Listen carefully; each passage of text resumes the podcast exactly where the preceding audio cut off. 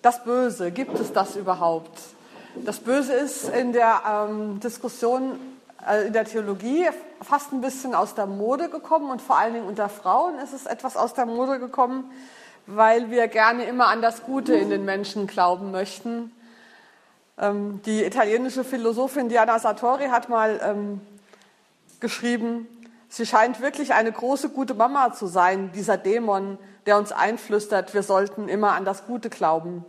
Das bedeutet aber nur, auf den größten Trick des Teufels hereinzufallen, nämlich den uns glauben zu machen, dass er gar nicht existiert. Vielleicht sind Sie auch ein bisschen zusammengezuckt bei dem Wort Teufel. Ähm, so ist aber der, der christlich-traditionelle Ausdruck für das Böse. Mm, dass wir so Schwierigkeiten haben, über das Böse zu sprechen, dass wir manchmal der Versuchung nachgeben, zu, zu glauben, zu hoffen, dass es das Böse eigentlich gar nicht gibt. Das liegt natürlich, hat natürlich gute Gründe und ein wesentlicher Grund ist, dass die Rede vom Teufel äh, sehr missbraucht worden ist. Ähm, es sind schon häufig andere als böse, als teuflisch bezeichnet worden mit schlimmen Konsequenzen. Ähm, und das sind so zwei, die zwei Gegenpole, zwischen denen wir uns bewegen. Also auch jetzt wird ja der Begriff des Bösen noch benutzt, zum Beispiel wenn Amerika aufruft zum Kampf gegen die Achse des Bösen. Ähm, und ähm, der, der, das Problem am, am Sprechen über das Böse ist, dass man es schwer erkennen kann und dass man es schwer identifizieren kann und dass deshalb die Versuchung sehr groß ist, dass man das Böse verwechselt mit den eigenen Feinden oder mit den politischen Gegnern. Also die Versuchung ist groß zu sagen, böse, das sind alle die, die anderer Meinung sind als ich. Und das passiert eben sehr oft. Und daher ist auch die Skepsis dagegen, vom Bösen überhaupt zu sprechen, meiner Meinung nach sehr berechtigt. Aber ich glaube, dass wir da nicht stehen bleiben dürfen, denn das ist meine These, das Böse gibt es tatsächlich. Ich möchte, ähm, ich habe meinen Vortrag in zwei Teile aufgeteilt. Im ersten möchte ich einen kurzen Rückblick auf vier ähm, we wesentliche westliche Denktraditionen im Zusammenhang mit dem Bösen ähm, werfen, also ein bisschen rekapitulieren, was wir so allgemein schon über das Böse gesagt und gedacht haben. Und im zweiten Teil möchte ich einen Ausblick geben ähm, darauf, ob es mögliche Alternativen gibt, denn ich bin mit diesen Traditionen eben nicht einverstanden. Ich finde die nicht hilfreich. Wie gesagt, das hauptsächliche Problem im Umgang mit dem Bösen ist, dass man es nicht so leicht erkennen kann. Wir sind das nicht mehr, also wir sind ja gewöhnt, ähm, zum Beispiel bei Filmen das Böse schon an der Musik zu erkennen. Ja, also wenn eine bestimmte Musik kommt, dann kommt jetzt der Böse. Oder wenn jemand kommt, der hässlich aussieht oder schwarz gekleidet ist, dann sind das so Signale, das ist der Böse. Ähm, aber in der Wirklichkeit ist es eben nicht so. Man erkennt das Böse nicht. Man sieht, es hat nicht irgendwie auf die Stirn geschrieben, ich bin das Böse. Es gibt eine schöne ähm, Stelle aus, ähm, aus den Eichmann-Protokollen, wo Arnold Less, ein Holocaust-Überlebender, schildert, wie er es erlebt hat, als er zum ersten Mal Adolf Eichmann begegnet ist. Er schreibt, am 29. Mai gegen 16.45 Uhr sah ich Adolf Eichmann zum ersten Mal. Als der Häftling in Khakihose und Hemd und mit offenen Sandalen an den Füßen vor uns stand, war ich enttäuscht. Ich weiß nicht mehr, was ich erwartet hatte. Wahrscheinlich ein Nazi, wie man ihn aus den Filmen kennt, groß, blond, mit stechenden blauen Augen, ein brutales Gesicht, das herrische Arroganz ausstrahlt. Doch nun stand plötzlich ein ganz gewöhnlicher Mensch vor mir, wenig größer als ich, eher mager als schlank, mit sehr spärlichem Haarwuchs. Kein Frankenstein, kein Teufel mit Klumpfuß und Hörnern. Diese Normalität ließ mich seine leidenschaftslosen Aussagen noch bedrückender empfinden, als ich sie mir aus den Dokumenten erwartet hatte. Also das Böse sieht von außen ganz normal aus. Aber wenn man also das Böse nicht an bestimmten Merkmalen erkennen kann, was ist dann sein Wesen? Wo kommt das Böse her? Was sind seine Ursachen und was können wir tun, wenn wir es mit ihm zu tun kriegen? In der christlich-westlichen Tradition galt das Böse lange als etwas, als etwas Externes, das von außen in die Welt kommt, personifiziert eben in der Figur des Teufels. Das Böse wurde also gesehen als etwas Überirdisches, etwas Metaphysisches, das die Menschen gewissermaßen wie eine Krankheit befällt und die Menschen in ihre Gewalt bringt. Die gnostische Tradition, von der das Christentum teilweise ja beeinflusst ist, macht es sogar noch klarer und teilt die Welt eben auf in Gut und Böse und sagt, was wir hier auf der Welt erleben, ist eigentlich ein Kampf zwischen Gut und Böse und wir Menschen sind eigentlich nur die Spielbälle, die mal auf die eine, mal auf die andere Seite gezogen werden. Ähm, auf der Welt findet sozusagen ein permanenter Kampf zwischen Gott und dem Teufel statt und die Menschen ähm, haben eigentlich sozusagen mit dem Bösen gar nichts zu tun. Sie sind nur von ihm beeinflussbar. Und die Aufgabe des, der Menschen wäre es dann eben, sich für den Gott zu entscheiden und nicht für den Teufel, das Gute zu wählen und nicht das Böse. Diese äh, Sichtweise, dass das Böse also etwas Externes ist, etwas sehr Mächtiges, etwas, was fast genauso mächtig ist wie Gott, das führt letzten Endes zu der Theodizee-Frage. Wenn Gott allmächtig ist, Warum lässt er zu, dass es das Böse überhaupt gibt? Ähm, und diese Frage ist auch bis heute eigentlich nicht gelöst, meiner Meinung nach. Ich weiß, die Theologen und Theologinnen haben da spitzfindige äh, Überlegungen zugeschrieben, aber meiner Meinung nach bleibt diese Frage, wenn es das Böse gibt, warum gibt es das? Warum schafft Gott es nicht ab? Ähm, die Aufklärung hat im Westen dann eine andere Sichtweise auf das Böse hervorgebracht. Ähm, eine Gegenhypothese dazu, die eigentlich bis heute genauso wirkmächtig ist, die uns genauso stark beeinflusst hat. Und zwar nämlich das Böse nicht mehr als was Metaphysisches, was Jenseitiges zu sehen, sondern an das Wesen der Menschen selbst zu binden. Also nicht der Teufel von außen wirkt auf die Menschen ein, und ist das Böse, sondern das Böse ist etwas, was zum Menschen wesentlich dazugehört und deshalb auch nicht ausgerottet werden kann.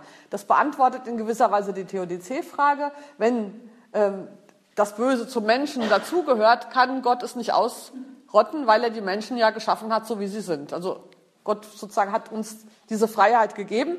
Es ist also äh, in dieser Tradition hängt das Böse zusammen mit der menschlichen Freiheit. Ähm, und weil Gott uns die Freiheit gegeben hat, gibt es auch das Böse, weil wir die Möglichkeit haben, alles zu tun und damit eben auch die Möglichkeit haben, das Böse zu tun als Menschen. Ähm, Freiheit wird also in dem Konzept als Autonomie und Unabhängigkeit definiert. Menschen können alles tun, was sie wollen. Und ähm, einer, der das in seinem Buch ähm, Das Böse oder das Drama der Freiheit beschrieben hat, ist Rüdiger Safranski. Das ist ein das Buch ist sozusagen ein Standardwerk über das, beim Nachdenken über das Böse. Und er sagt eben, er bezieht sich da wie viele andere auch auf die Paradiesgeschichte aus der Bibel, die er als Parabel dafür liest, dass mit dem Sündenfall der Menschen das Böse in die Welt kam. Ähm, Adam und Eva bekamen eben die Freiheit der Entscheidung, ob sie die verbotenen Früchte essen wollen oder nicht. Und natürlich aßen sie sie. Und insofern ist eben das Böse der Preis der Freiheit der Menschen. Gott muss das Böse zulassen, weil er den Menschen die Freiheit gegeben hat, weil jede Bitte darum, dass Gott das Böse eindämmt, wäre gleichzeitig eine Bitte darum, den Menschen die Freiheit wieder wegzunehmen. Da kann man jetzt aber fragen, ist denn Freiheit wirklich dasselbe wie Unabhängigkeit und die Möglichkeit, alles zu tun, was man will? Ist das eine gute Definition von Freiheit? Interessant fand ich, dass Evelyn Gutmann-Tau, eine jüdische Theologin, die ähm, Schöpfungsgeschichte ganz anders interpretiert. Ihrer Meinung nach kam äh, nämlich nicht, ähm, das ist, schildert die Geschichte nicht, wie das Böse in die Welt kommt, sondern wie die Pluralität in die Welt kommt. Ähm, Sie erinnern sich, Gott schuf Adam. Wir sind gewöhnt, uns Adam als Mann vorzustellen. Das ist aber ganz falsch. Adam, das hebräische Wort Adam heißt Menschenwesen. Adam hat kein Geschlecht. Gott schuf Adam, also ein geschlechtsloses Menschenwesen. Und dann schuf Gott Eva als Gegenüber zu dem Menschenwesen. Und mit der Schöpfung von Eva kam also nicht die Frau in die Welt, sondern die Geschlechterdifferenz. Auf einmal gab es nicht mehr nur einen Menschen, sondern zwei. Und zwar zwei verschiedene, eine Frau und einen Mann. Und damit kam die menschliche Pluralität in die Welt. Und wenn es nicht nur einen Menschen gibt, sondern zwei, dann passiert, was dann passieren muss die streiten sich. Ja, weil es eben verschiedene Menschen mit unterschiedlichen Ansichten gibt. Es gibt nicht mehr die Einheit der Menschen, sondern es gibt Pluralität. Und was haben eigentlich Eva und Adam gemacht, als sie vom Baum der Erkenntnis gegessen haben? Das ist nicht die Entstehung des Bösen gewesen, sondern was sie da bekommen haben, waren die Fähigkeit, zwischen Gut und Böse zu unterscheiden. Also nicht die Fähigkeit, das Böse zu tun, sondern der Baum der Erkenntnis hat den Menschen die Fähigkeit gegeben, zwischen Gut und Böse zu unterscheiden. Und das ähm, ist eine ganz andere Definition von Freiheit. Die Freiheit der Menschen ist nicht die Freiheit, Böses zu tun, sondern die Fähigkeit, das Böse zu erkennen und sich dann entsprechend zu verhalten. Die brasilianische Theologin Yvonne Gebara hat ebenfalls ein Buch über das Böse geschrieben und sie bezweifelt, dass die Freiheit der Menschen die Ursache für das Böse ist. Sie zeigt nämlich, dass das Böse für viele Frauen speziell gerade nicht daher rührt, dass sie zu viel Freiheit haben, sondern daher, dass sie zu wenig Freiheit haben. Auch ein Mangel an Freiheit kann Böses bewirken, wenn man zum Beispiel ähm, sich nicht gegen seine Unterdrücker wehrt ähm, wenn Menschen das Böse nicht als solches identifizieren und erkennen, sondern sozusagen als Schicksal oder als Plan Gottes akzeptieren, dann lassen sie zu, dass das Böse sich ausbreitet. Also das Nichtkönnen von Menschen, ihre Unfreiheit, hat ebenso Böses zur Folge, wie das Können der Menschen, ihre Freiheit, Böses zur Folge hat. Also das war jetzt die zweite Denkrichtung das Böse als nichts Externes, sondern als Teil des menschlichen Wesens. Eine dritte Denkrichtung in der westlichen Philosophie ist die Auffassung, dass das Böse für sich genommen gar nicht existiert. Das Böse gibt es gar nicht, weil es ist alles immer relativ und vom Standpunkt abhängig.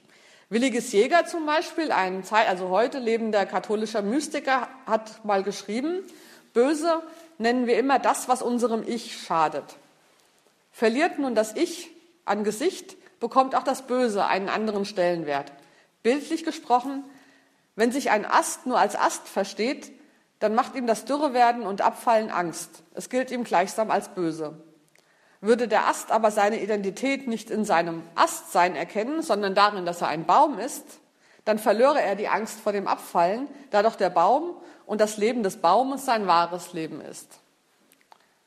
Das heißt, nach dieser Auffassung ist das Böse einfach nur eine Frage der Perspektive. Wenn wir glauben, etwas ist böse, dann bilden wir das uns nur ein, weil wir nicht das ganze große Bild sehen, weil wir nur den kleinen Ast sehen, aber nicht den ganzen Baum.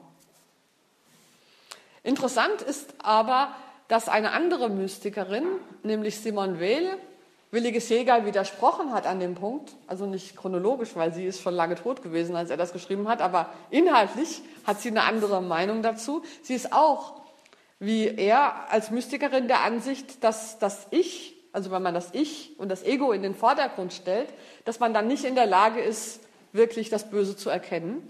Aber ähm, sie sagt, ähm, in dem Moment, wo, wo das Ich wirklich beiseite tritt und man die egoistische Sichtweise unterdrückt, dann ist es nicht etwa so, dass man dann merkt, das Böse war nur eine Frage meines Standpunktes, sondern sie sagt, dann ist man erst wirklich in der Lage, Gut und Böse tatsächlich unterscheiden zu können. Also genau andersrum. Ich meine ja, dass diese beiden unterschiedlichen Einschätzungen vielleicht auch was damit zu tun haben, dass Williges Jäger ein Mann ist und Simon Will eine Frau, weil man kann sozusagen es vielleicht so sehen, dass er eher für Männer argumentiert. Männer sind, ähm, haben ja mehr als Frauen, sagen wir die Hoffnung, das Böse besiegen zu können, wenn man nur entschlossen genug dagegen angeht. Also die ganzen Filme mit männlichen Helden bestehen ja daraus, dass sie das Böse bekämpfen, ja. Und ähm, und vielleicht will er diese, diese männliche Sicht, also wir sind die Helden und wir siegen über das Böse, ein bisschen dämpfen, indem er sagt, was ihr für das Böse haltet, ist vielleicht nur das, was ihr denkt. Also das ist nur eine Frage eurer Perspektive. Eure Feinde sind vielleicht gar nicht die Bösen, sondern eben nur eure Feinde. Und Simone Weil, könnte man sagen, hat vielleicht sich eher an ein weibliches Publikum äh, gerichtet, nämlich ähm, viele Frauen tendieren dazu, ich meine, das ist jetzt nur so tendenziell, ne? es gibt dann auch, es gibt es auch jeweils vom anderen, aber nur so in der Tendenz, gibt es bei Frauen noch die Tendenz, dass also in allem Bösen auch noch irgendwas Gutes zu finden. Also zu sagen, ja, ähm, aber der hatte eine schwere Kindheit oder das kann man so oder so erklären oder das ist, ähm, also das Bemühen, das Böse nicht als böse stehen zu lassen, sondern dahinter zu blicken. Und vielleicht ist das, was Simon Will sagt, nein, ihr Frauen, da täuscht ihr euch, es steckt nicht hinter jedem Bösen doch noch was Gutes. Und nicht alles, was böse ist, hat irgendwie doch noch einen Sinn in der größeren Perspektive, sondern vielleicht ist es wirklich das Böse. Also das war die dritte Denkrichtung, zu fragen, ob es nur eine Frage des Standpunktes ist, das Böse. Und die vierte, die ist eigentlich eine ziemlich banale äh, Denkrichtung, aber sie ist doch heute auch sehr, mm, wird sehr oft vertreten. Das ist die, dass man Gut und Böse daran erkennen kann, wer gewinnt letzten Endes. Also die, äh, gar keine moralische Herangehensweise an die Sache, sondern wer am Ende siegreich ist, hat wohl recht gehabt. Ähm, zum Beispiel hat auch Adolf Eichmann so argumentiert, er hat im Jerusalemer Verhör gesagt, Hitler mag hundertprozentig Unrecht gehabt haben, aber eins steht jenseits aller Diskussion fest, der Mann war fähig, sich vom Gefreiten der deutschen Armee zum Führer eines Volkes von 80 Millionen emporzuarbeiten. Sein Erfolg allein beweist mir, dass ich ihm, mich ihm unterzuordnen hatte. Und das ist so eine Diskussion, die man häufig sieht, so auch in der, man kann ja nichts dagegen machen oder so ist halt die Welt oder ähm, so, ja, da, da muss man halt pragmatisch sich anpassen. Also zu sagen, ja, wir, ähm, was faktisch passiert, gewinnt auch. Im, Im Christentum wissen wir, dass das eigentlich Blödsinn ist, schon seit der Hiobsgeschichte. Wir wissen, dass das Böse, ähm, also dass der Gute verlieren kann, ja, und dass nicht wer gewinnt am Ende recht hat.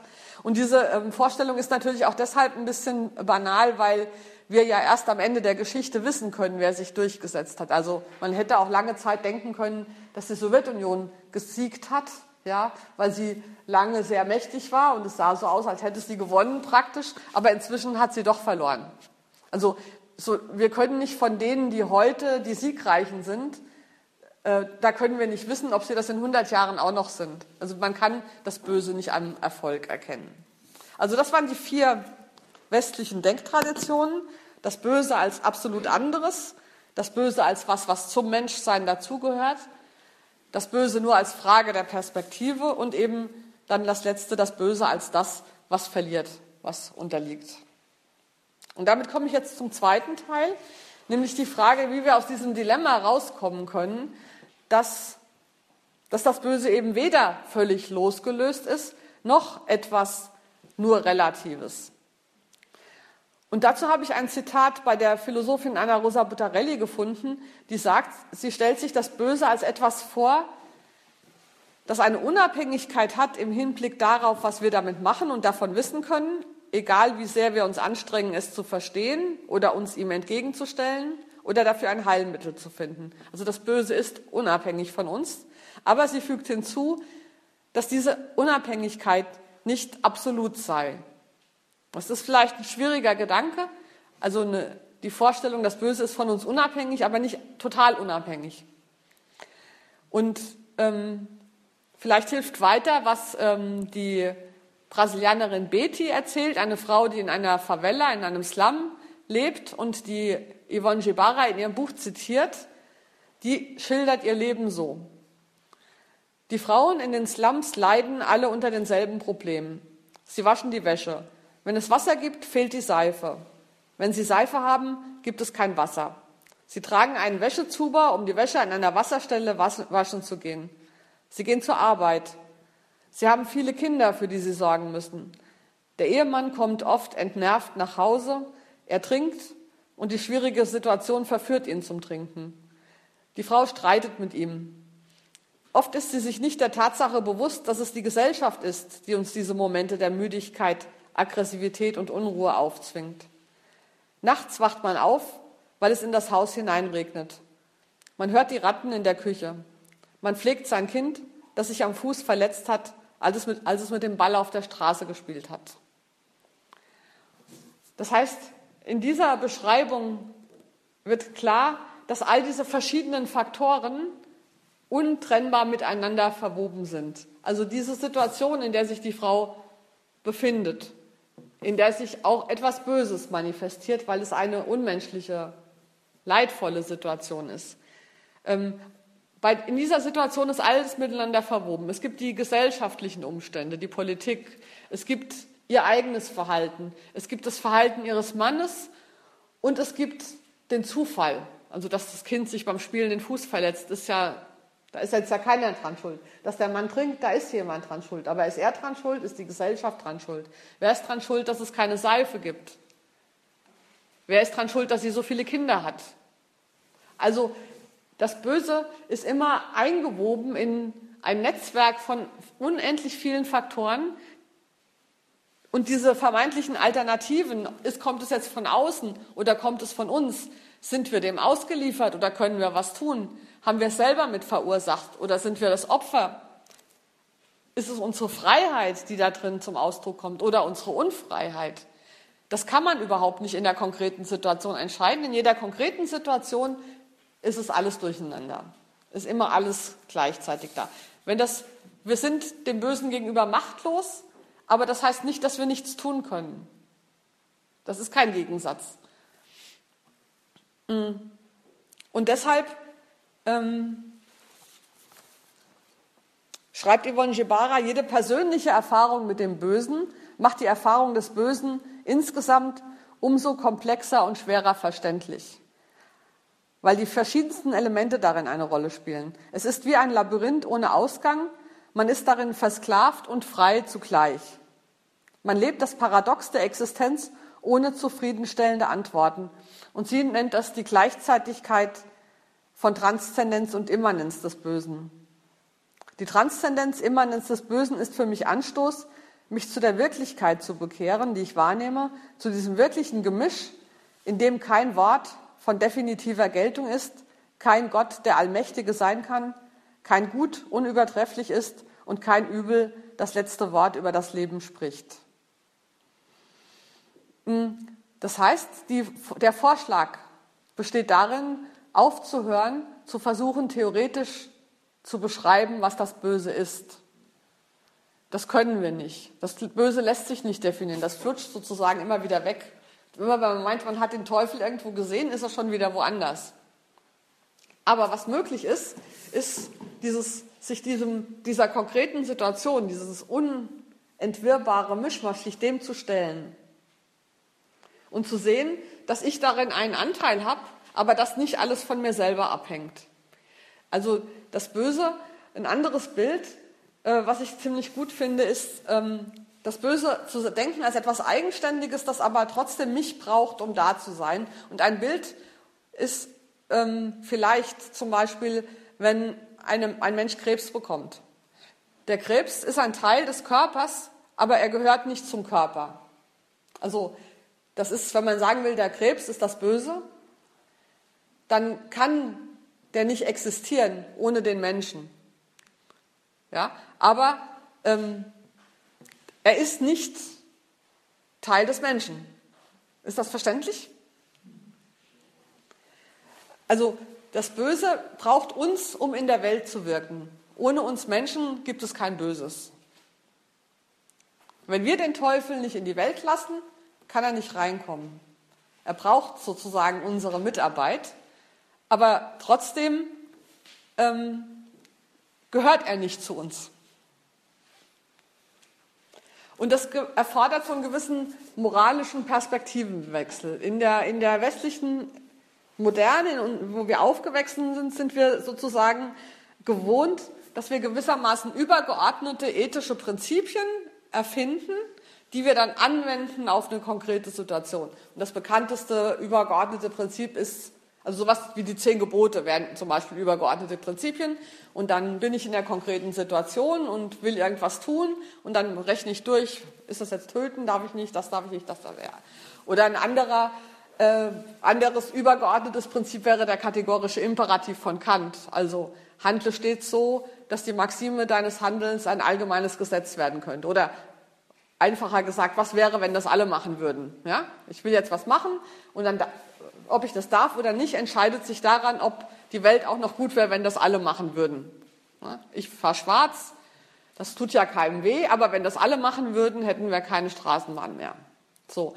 Und diese, dieses, diese, dieses moralische Vorgehen sozusagen, dass man denkt, man ist gut oder vermeidet das Böse, indem man allgemeine Prinzipien sich ausdenkt, die man dann auf eine konkrete Situation anwendet, das funktioniert mit dem Bösen nicht, weil sich das Böse eben nicht in diese allgemeinen Prinzipien fassen lässt. Aber was passiert ist, dass man in einer Situation das Böse erkennt. Also zumindest bei mir funktioniert das. Ich sehe manchmal Sachen und denke, das ist jetzt böse. Ich kann nicht erklären, warum, aber ich weiß, dass es so ist. Können Sie damit was anfangen? Also diese Fähigkeit, gut und böse zu unterscheiden, die wir als Menschen von Gott geschenkt bekommen haben, heißt ja nicht, dass wir die Fähigkeit bekommen haben, das Böse zu definieren. Nein, wir haben die Fähigkeit bekommen, es zu sehen, zu erkennen, wenn es uns begegnet. Und vielleicht haben wir uns das ein bisschen abgewöhnt, ne, aufgrund dieser Sachen, die ich vorhin erzählt habe, weil es ja gefährlich ist. Was mache ich denn, wenn das tatsächlich so ist? Ähm, Hannah Arendt hat ja ein Buch auch über das Böse geschrieben, also über den Eichmann-Prozess, aus dem ich hier auch schon öfter zitiert habe. Und äh, sie identifiziert auch das Böse. Also was ist das Böse an Eichmann? Ähm, und sie sagt, dass seine Beziehungsunfähigkeit und seine Denkfaulheit das Böse ist. Ich will mal ein Zitat. Hannah Arendt schreibt über Eichmann, er war nicht imstande, vom Gesichtspunkt eines anderen Menschen aus sich irgendetwas vorzustellen. Verständigung mit Eichmann war unmöglich, nicht weil er log, sondern weil ihn der denkbar zuverlässigste Schutzwall gegen die Worte und gegen die Gegenwart anderer und daher gegen die Wirklichkeit selbst umgab, absoluter Mangel an Vorstellungskraft. Die Unfähigkeit, sich das Böse vorzustellen, sich überhaupt irgendwas vorzustellen, die Gedankenlosigkeit, mit der Menschen durch die Welt gehen, das ist ein Einfallstor des Bösen. Also die Weigerung, Verantwortung zu nehmen für eine bestimmte Situation. Und es hat eben nichts mit Dummheit zu tun. Ähm, auch die intelligenten und klugen Menschen können gedankenlos sein. Und das haben ja die intelligenten und klugsten Menschen Hitler verteidigt. Es ist sogar noch viel schlimmer, wenn intelligente und kluge Leute das Böse nicht erkennen, weil die haben auch noch die rhetorischen Möglichkeiten, das sich schön zu reden. Also die Intellektuellen konnten sich ganz viele ungeheuer kluge Dinge ausdenken, warum das mit Hitler völlig in Ordnung war. Ja? Ähm, man, man, muss nicht erklären, warum das mit Hitler nicht in Ordnung ist. Das wusste man. Ja? Also das war eine Entscheidungsfrage. Man kann, man kann wissen, nicht weil da so und so viele Menschen gestorben sind, nicht weil es einfach böse war. Ähm, ein anderer Versuch, also eine andere Möglichkeit äh, oder eine andere, ein anderes Einfallstor des Bösen in der Welt, also die, das eine Einfallstor war die Unfähigkeit oder die Unwilligkeit zu urteilen und Verantwortung zu übernehmen. Das andere Einfallstor ist das, was Diana Sartori die Versuchung des Guten nennt. Denn das Böse, das eben immer nur kontingent ist, also in einer bestimmten Situation so oder so auftritt, kann man nicht mit dem Guten bekämpfen, ähm, weil wenn man also die Versuchung des Guten ist, also die banalste Versuchung des Guten ist zu sagen, da ist das Böse und ich schlage es jetzt mit denselben Waffen. Also böse Leute, die andere töten, damit zu bekämpfen, dass man selber sie tötet, ist zum Beispiel ähm, das Böse mit dem Guten zu bekämpfen, aber mit denselben Mitteln. Der Wille, um jeden Preis das Gute zu tun, also auch um den Preis des Bösen. Ähm, aber auch, also, auch und der Punkt ist dabei nicht nur, dass es nicht, oft nicht funktioniert, sondern der Punkt ist, dass, ähm, dass das Gute sozusagen dem Bösen Nahrung gibt, weil man sich immer wieder damit auseinandersetzt und weil das Gute ähm, ja, sozusagen für das Böse ein Gegenüber ist und es damit am Leben erhalten kann. Ähm, ich erzähle, ich äh, kann das auch, also man kann einfach nicht abstrakt drüber reden, deshalb muss ich es immer in Beispielen machen. Ähm ich habe in, weiß nicht, ob jemand von Ihnen schon mal in Warschau war. In Warschau gibt es dieses so ein Monument zur Erinnerung an den Aufstand im Warschauer Ghetto. Ähm das ist ein, ein ganz großes ja, Monument eben und man sieht da ganz viele aufständische Männer und Frauen, die eben mit, ähm, mit so richtig entschlossener Miene da jetzt eben einen Aufstand machen. Und irgendwie habe ich vor diesem Denkmal gestanden und habe mich unbehaglich gefühlt. Ich will jetzt nicht sagen, dass es falsch war, dass, dass der Aufstand im Warschauer Ghetto stattgefunden hat. Ähm, aber diese kriegerische Haltung, die in diesen Menschen da abgebildet war, ähm, da habe ich schon, ich habe schon sie bewundert für ihren Mut, weil es ist natürlich so, dass manche das Böse einfach deshalb nicht bekämpfen, weil sie dazu zu feige sind, also Angst haben, weil sie, also, weil sie Angst haben, was zu verlieren. Manchmal nur ganz Kleinigkeiten, manchmal aber eben auch Angst, ihr Leben zu verlieren. Also es gibt die Möglichkeit, dass man nicht Widerstand leistet aus Feigheit. Aber es ist trotzdem die Frage, selbst wenn es das nicht ist, ähm, was ähm, ist, wo ist die Gefahr, dass sozusagen der Widerstand selber in etwas Böses umschlägt? Und ich habe das, ich war in Warschau, nachdem ich gerade das ähm, Buch Das denkende Herz gelesen hatte von Etty Hillesum. Etty Hillesum ist eine ähm, jüdische Niederländerin gewesen, die Tagebuch geführt hat in den Jahren, bevor sie ins KZ kam. Und sie ähm, wusste sehr genau, dass sie ins KZ kommen wird. Und sie hat ähm, sich mental und physisch auf diese Zeit vorbereitet. Also sie hat sich darauf vorbereitet und sie hat in ihrem Buch geschildert, was ihr wichtig ist. Und das Wichtigste war ihr, dass sie unbedingt vermeiden wollte, dass sie selber von dem Bösen um sie herum angesteckt wird dass es in ihre Seele einträgt und dass sie damit zur Plattform wird, mit, der sich, mit deren Hilfe sich das Böse noch weiter ausbreiten kann. Also zum Beispiel hat sie geübt, ähm, die Nazis, mit denen sie zu tun hatte, nicht als Nazis, sondern als Menschen zu sehen. Also die mussten ja dann ganz häufig irgendwelche äh, bürokratischen Sachen machen und sich Stempel hier und Stempel da abholen und sowas. Und das schildert sie, dass sie sozusagen selber immer in die Versuchung kam, in diesem Gegenüber nicht den Mensch zu sehen, sondern den deutschen Nazi. Und sie hat aber gemerkt, in dem Moment, wo sie damit anfängt, lässt sie selber das Böse in sich rein. Sie hat keinen Widerstand geleistet, aber weil wichtiger als die Nazis zu besiegen war, dass sie nicht mit ihnen zusammenarbeitet. Das hört sich erstmal paradox an, aber es war ja tatsächlich ähm, auch so die Frage, ob man nicht mit den Nazis zum Beispiel als, äh, also die Judenräte haben ja mit den Nazis kooperiert, ähm, um natürlich auch etwas die Lebensbedingungen zu verbessern. Und sie hat aber sich dieser Kollaboration total verweigert. Also sie hatte auch einige Angebote, ähm, irgendwo mitzuarbeiten oder irgendwas zu machen. Das hat sie nicht, weil sie sagte, ich will nicht, ich will mit diesem Bösen nichts zu tun haben. Und zwar weder ähm, durch meine Arbeit noch, noch in meiner Mentalität.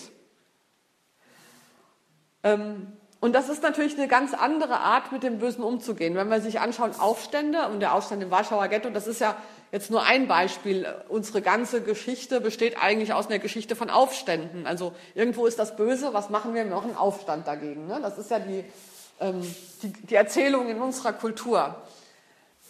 Was Eddie Hillesum macht, ist eine Gegenerzählung, nämlich keinen Widerstand leisten. Widerstand ist vielleicht nicht zwecklos, aber Widerstand beinhaltet die Gefahr, dass ich selber auf die Seite des Bösen rübergezogen werde. Ähm, übrigens ein anderes Beispiel für diese Haltung ist ähm, Onkel Tom, also der Sklave aus der Erzählung von Harriet Beecher Stowe, Onkel Toms Hütte. Da erzählt sie auch, wie ein, wie ein Tom, der Haupt, die Hauptperson des Buchs, im Angesicht des Bösen, in dem Fall der Sklaverei, er ist Sklave, ähm, wie er versucht, sich nicht anstecken zu lassen von dieser menschenfeindlichen Haltung, die Leute in Sklaven und Nicht-Sklaven unterteilt, und wie er nicht Widerstand leistet, aber auch nicht ko kollaboriert. Also wie er sich weigert, zum Beispiel Befehle an andere Sklaven weiterzugeben. Oder wie er sich weigert, mal bestrafen weiterzugeben, also sich irgendwie zum Handlanger zu machen, aber er bekämpft seine Herren auch nicht und er versucht auch in den Herren die Menschen zu sehen und nicht die Sklavenhalter, weil er sozusagen ähm, Angst, also mehr Angst davor hat, er drückt das auch noch tatsächlich christlich auch, mehr Angst davor hat, seine Seele zu verlieren, als er Angst davor hat, zu sterben. Und ich will jetzt nicht entscheiden, was besser ist, der Kampf, der aktive Widerstand oder der das passive ähm, nicht kollaborieren sozusagen. Aber ich finde, es sind zwei Sachen, die wir unterscheiden müssen. Und mich hat so frappiert, dass alles also gerade beim Widerstand gegen den Nationalsozialismus werden, wird alles unterschiedslos als Widerstand eingeordnet. Also sowohl Etty Hillesum als auch der Aufstand im Warschauer Ghetto, so als wäre das alles dasselbe. Und äh, in unserem Zusammenhang als Evangelische ist vielleicht dann auch noch das Beispiel von Dietrich Bonhoeffer von äh, Interesse, der ja auch sozusagen unter diesem Oberbegriff Widerstand äh, subsumiert wird und der aber, ähm, der ja auch tatsächlich genau dieses Dilemma hatte. Soll er als Pfarrer zum Beispiel Attentate auf Hitler unterstützen oder Attentate auf Nazis generell? Ähm, und er hat sich ja entschieden, das zu unterstützen. Aber ähm, er wusste, dass er damit sündig ist, dass er damit Schuld auf sich lädt. Er hat nicht gesagt, okay, das müssen wir jetzt machen, die Umstände erfordern das und deswegen ist das moralisch richtig, sondern er hat sich sozusagen in der Situation entschieden, etwas Böses zu tun, wissend, dass das etwas Böses ist. Er hat es also nicht schön geredet und ich glaube, dass man tatsächlich in diese Situation kommen kann und dass man dann eben nicht der Versuchung erliegen darf. Also es kann sein, dass ich in die Situation komme, Hitler zu töten oder was auch immer gerade der Hitler der Situation ist. Aber wenn ich das mache, bin ich auf die Seite des Bösen übergelaufen. Das muss mir klar sein. Das kann aber vielleicht manchmal notwendig sein. Zumindest ist das so, wie es Bonhoeffer gesehen hat und was ich sehr überzeugend finde in dem Zusammenhang. Gibt es aber noch was anderes? Das ist jetzt mal der Schluss meines Referats. Gibt es noch eine andere, welche anderen Möglichkeiten gibt es mit dem Bösen umzugehen? wenn wir es nicht bekämpfen wollen und damit selber sozusagen in gewisser Weise überlaufen. Und Anna Rosa Buttarelli, die ich anfangs schon mal zitiert hat, ähm, ist tatsächlich der Meinung, dass Passivität im Umgang mit dem Bösen mehr erreichen kann als der gute Wille und der Widerstand dagegen. Denn ähm, sie sagt, weil das Böse völlig unabhängig davon ist, was wir ihm entgegensetzen, bleibt uns nur eines, gar nicht reagieren. Sie schreibt, mir scheint, dass das Böse sogar dazu fähig ist, sich selbst zu zerstören, wenn man ihm nichts anderes als sich selbst anbietet. Das Böse wird sterben, wenn wir ihm nicht länger etwas Gutes anbieten, das es am Leben hält, denn hier zeigt seine Unabhängigkeit gleichzeitig seine Bezogenheit. Das Böse braucht das Gute, um weiter existieren zu können. Und wie kann man jetzt also das machen, wenn man gar nicht auf das Böse reagieren will? Das heißt nicht, dass man nichts tut. Nicht auf das Böse reagieren heißt nicht nichts tun. Es gibt verschiedene Sachen, die man tun kann. Das erste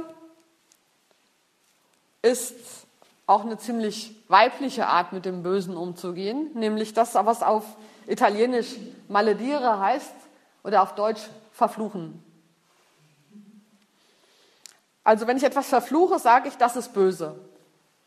Ich benenne das, aber nicht, um damit irgendetwas zu erreichen, nur damit es mal jemand gesagt hat. Sozusagen. Ähm, das heißt nicht, dass ich das moralisch verurteile, das heißt nicht, dass ich dem Bösen Unglück wünsche, sondern ich spreche eher, spreche eher eine Art Prophezeiung aus. Buttarelli nennt folgendes Beispiel. Verfluchen bedeutet, das Böse nicht zu verschleiern oder schön zu reden, und sich gleichzeitig doch nicht in den Kreislauf und die Logik der Anhäufung von Bösen zu begeben.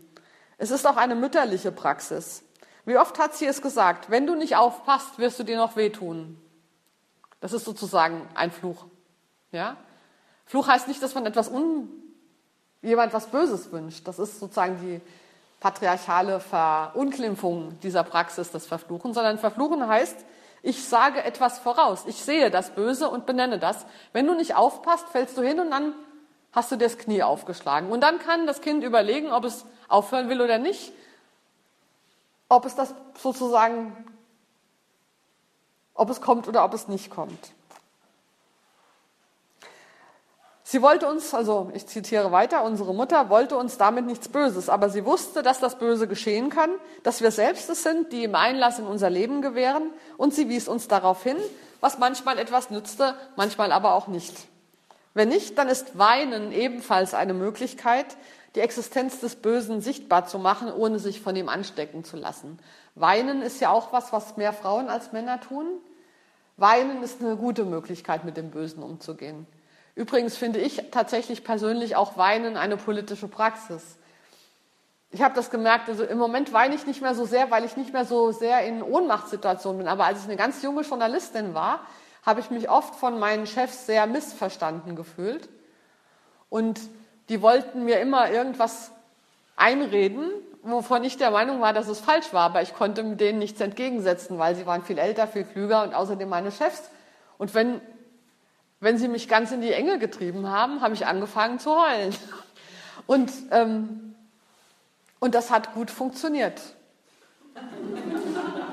Also nicht, um sie damit unter Druck zu setzen, sondern das Heulen hat die Diskussion beendet. Es war klar, jetzt ist hier was, wo wir nicht weiterkommen, da können wir nicht weiter diskutieren und jetzt fange ich einfach mal an zu heulen. Also ähm, Heulen ist gar nicht auch, wird, äh, wie Fluchen ist Heulen auch unter, unterschätzt. Eine dritte, ganz klassische Möglichkeit, äh, umzugehen mit dem Bösen, ist Beten. Das finden Sie jetzt wahrscheinlich nicht so außergewöhnlich ist aber auch was, was ist, also das Gebet ist eine Klasse, äh, klassische passiv-aktive Handlung. Ähm, ein gutes Beispiel ist, sind Trauerklagen, wenn jemand gestorben ist. Beten heißt in dem Fall, dass ich bei dem, was passiert, also dem Bösen, anwesend bleibe, ohne aber deshalb zu wünschen, dass es nicht passiert wäre. Ich trauere darüber, dass jemand gestorben ist, aber ich wünsche mir nicht, dass er ewig lebt.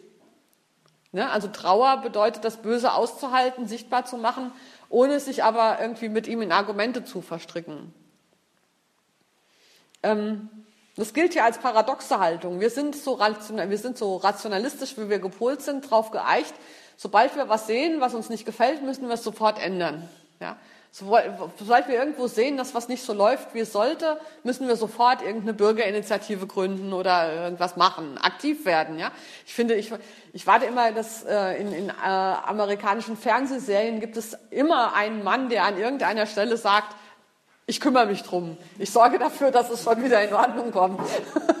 so, das ist das Gegenteil. Ne?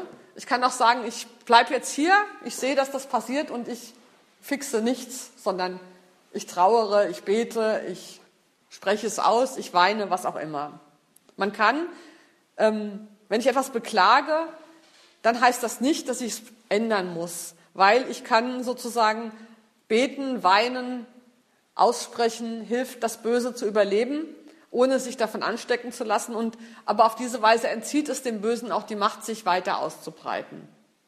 Und der letzte Vorschlag, den Buttarelli macht, ist der, dass man das Böse, dem Bösen gegenüber nichts fragt und nichts fordert, weil man keinen Sinn darin finden wird. Also äh, in dem Moment, wo wir was Böses sehen und dann anfangen zu argumentieren, warum machst du das oder was ist die Ursache, ähm, wer ist schuld, all diese Sachen helfen auch dem Bösen dabei, immer weiter ja, dann kann es Gegenargumente finden und es kann immer weiter im Leben bleiben. Und sie hat als Beispiel hier ähm, das Beispiel von Frauen, die von ihren Männern geschlagen und misshandelt werden. Und ein Hauptproblem dabei ist, dass sie immer verstehen wollen, warum er das macht.